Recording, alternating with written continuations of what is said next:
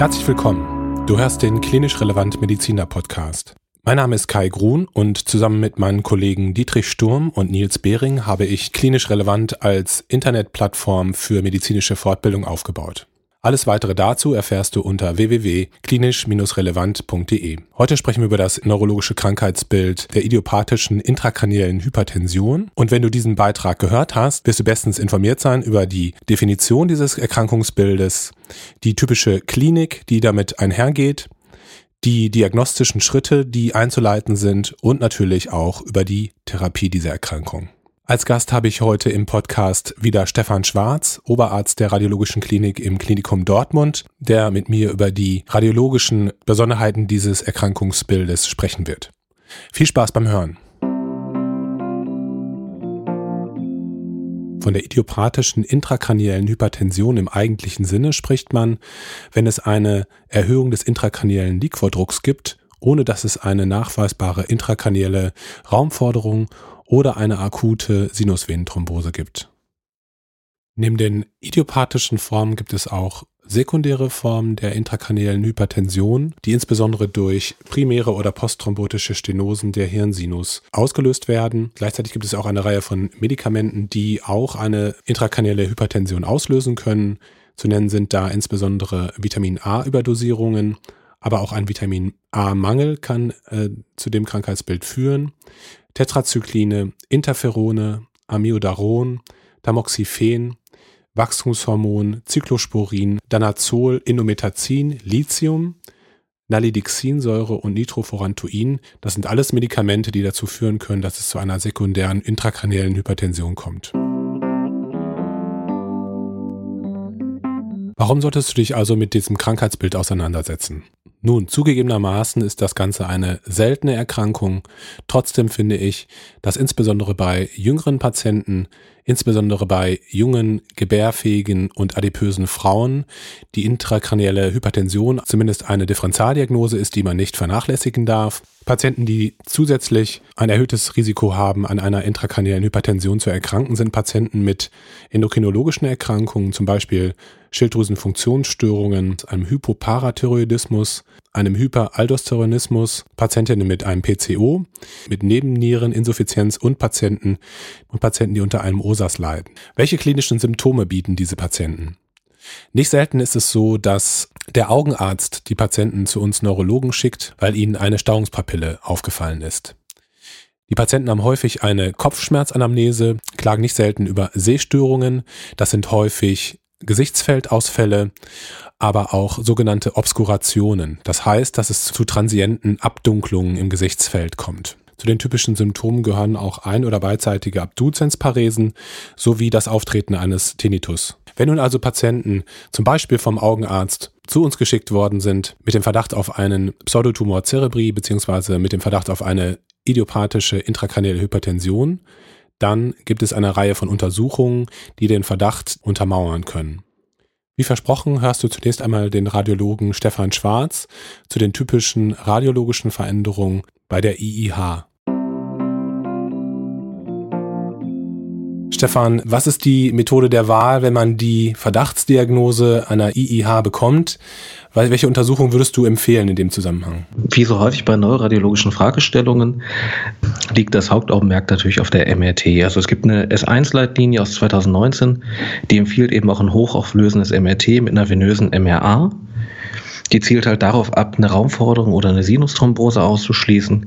Empfohlen wird dann eine koronare Stir äh, über die Orbite, um die Optikusveränderung darzustellen, eine 3D-T1 mit ISO-Voxeln, die man rekonstruieren kann, Post-KM, eine axiale T2, die, wenn nötig, auch Corona und einen sagittalen T2-Hirnstamm. Ähm, die MRT wird von amerikanischen Autoren innerhalb von 24 Stunden empfohlen. Und falls das nicht möglich sein sollte, eine CT, wenn diese negativ sein sollte, dann aber trotzdem noch ein MRT machen. Was wären denn die typischen Veränderungen, die man in so einer Bildgebung sehen könnte? Vielleicht kannst du das einmal auch für das CT sogar sagen, weil du es gerade angesprochen hast. Ja, gerne. Also die Sache ist, wie so häufig in der Radiologie des Faches des Vielleichts und wenn doch, ist es so, es gibt keinen pathogonomischen Befund, der ganz klar sagt, das muss eine jetzt sein. Natürlich gibt es Veränderungen, die sind hm, mit einer höheren Spezifität, dass man schon sagen kann, das ist schon sehr wahrscheinlich, aber es ist wie häufig die Kombination aus Klinik, ähm, dem Patienten und eben dem Bild, der Bildgebung zusammen kann die Diagnosestellung dann machen. Also was wir jetzt sehen können zum Beispiel ist die Abflachung des Bulbus, ähm, des posteriori Anteils, wo halt der Augennerv einstülpt. Da wird der Augapfel relativ flach. Manche Autoren gehen so weit zu sagen, dass es so spezifisch, dass es ein Sine qua non ist. Das bedeutet, das sieht man nur in dieser Erkrankung. Generell kann man auch eine an der Stelle, wo der Nervus opticus quasi die, in den Augapfel übergeht, eine Aufweitung der Pupille auch sehen, manchmal sogar die Vorwölbung in dem Bulbus oculi, mitunter auch da eine Kontrastmittelaufnahme. Das ist auch ziemlich spezifisch. Der ganze Nervus opticus zeigt sich häufig verändert, nämlich die Ligusscheide geht auseinander und der Nerv zeigt einen gewunderen Verlauf. Ansonsten gibt es noch andere Zeichen, zum Beispiel, was man auch häufig sieht, ist die Empty-Selle. Ansonsten kann man vergrößertes Cavomeculi sehen oder eben auch einen vergrößerten Liquorraum um den Nervus oculomotorius im lateralen Anteil des Sinus cavernosus. Auch temporal und am äh, Kaiberflügel kann es Meningozelen geben, das sieht man auch schon mal. Ähm, weswegen wir auch die MRA machen, ist ja eben der Ausschluss einer Sinusthrombose. Und da kann man halt häufig sehen bilaterale Sinusstenosen im lateralen Anteil des Sinus transversus. Wenn es einen dominanten Sinus geben sollte, ist ja häufig eine Seite hypoplastisch, dann kann auch nur eine Seite stenosiert sein. Ansonsten ist ein Zeichen, was auch relativ spezifisch, aber insgesamt extrem selten ist, also in unter drei Prozent der Fälle, deswegen wird es nicht als gutes Zeichen wahrgenommen, sind Schlitzventrikel, der Seitenventrikel. Und ansonsten kann es auch mal einen kleinen Tonsillentiefstand von amerikanischen Autoren auch als kleine Tonsillenektopie äh, bezeichnet geben. Das kann dann eine Verwechslung mit einer Chiari 1 relativ schwer machen. Also ein, quasi wenn das, die kleinen Tonsillen über 5 mm unter dem Foramen stehen. Also generell zusammenfassend ist die Emptiselle relativ spezifisch, die Abflachung des hinteren Anteils des Pulbus oculi und eine vermehrte Windung ähm, des Nervus opticus, genauso wie eine Protrusion des äh, Nervus opticus in quasi mit einer Vorwölbung hinten im Augapfel. Die Schlitzventrikel, auch wenn man die halt wie gesagt nur selten sieht, oder auch eine vermehrte Kontrastmittelanreicherung des Nervus opticus oder eben des Anteils des Nervus, der dann im Bulbus vorwölbt. Wie würde das typische, wenn es das überhaupt gibt, CT-Bild aussehen im Vergleich dazu? Die CT zeigt grundsätzlich die gleichen Veränderungen eigentlich als die MR, halt nur weniger sensitiv. Die Sache ist ja, dass die meisten CT-Scanner ja die Gantry verkippen, um die Orbiter quasi aus dem Strahlengang rauszulassen. Das bedeutet, bei vielen CT-Befunden fehlen uns Informationen über den Bulbus oculi, als auch über den Sehnerv. Auch wenn man nur axial, also die meisten Schädel-CTs werden ja sequenziell angefertigt. Das bedeutet, man macht eben immer eine axiale Schicht nach der nächsten. Das bedeutet, man hat keine brauchbare sagittale Rekonstruktion oder mit einer verminderten Qualität. Das bedeutet, auch die Empty-Seller sieht man schlechter, genauso wie den kleinen Tonsillen-Tiefstand. Das erweiterte Cavomeculi kann man mal sehen. Wir haben jetzt auch einen Scanner, der eben sagittal und koronare Rekonstruktionen macht, ähm, den man wirklich sich angucken kann. Das bedeutet, da kann man die, die Zeichen auch so sehen. Das Problem daran ist halt, es gibt eben auch andere Diagnosen, die man ausschließen sollte, wie zum Beispiel auch ein Ödem bei einer Meningitis. Deswegen ist ja auch die Empfehlung, bei einer negativen CT trotz alledem noch eine MR hinten anzuschließen, wenn man es dann kann. Dementsprechend ist es halt nicht so, dass es grundsätzlich andere Zeichen gibt in der CT. Also du kannst mal auch einen hyperdensen Sinus sehen, also quasi, dass der Klott, also im, im Sinus auch mal hyperdens erscheint, so ein bisschen wie die hyperdense Media. Aber im Großen und Ganzen gibt es jetzt kein ein eigenes CT-Zeichen, das mir jetzt bekannt wäre. Gibt es ja typische Fallstricke vielleicht oder sage ich jetzt mal Differentialdiagnosen, die man berücksichtigen muss, wenn man sich so ein Bild anschaut?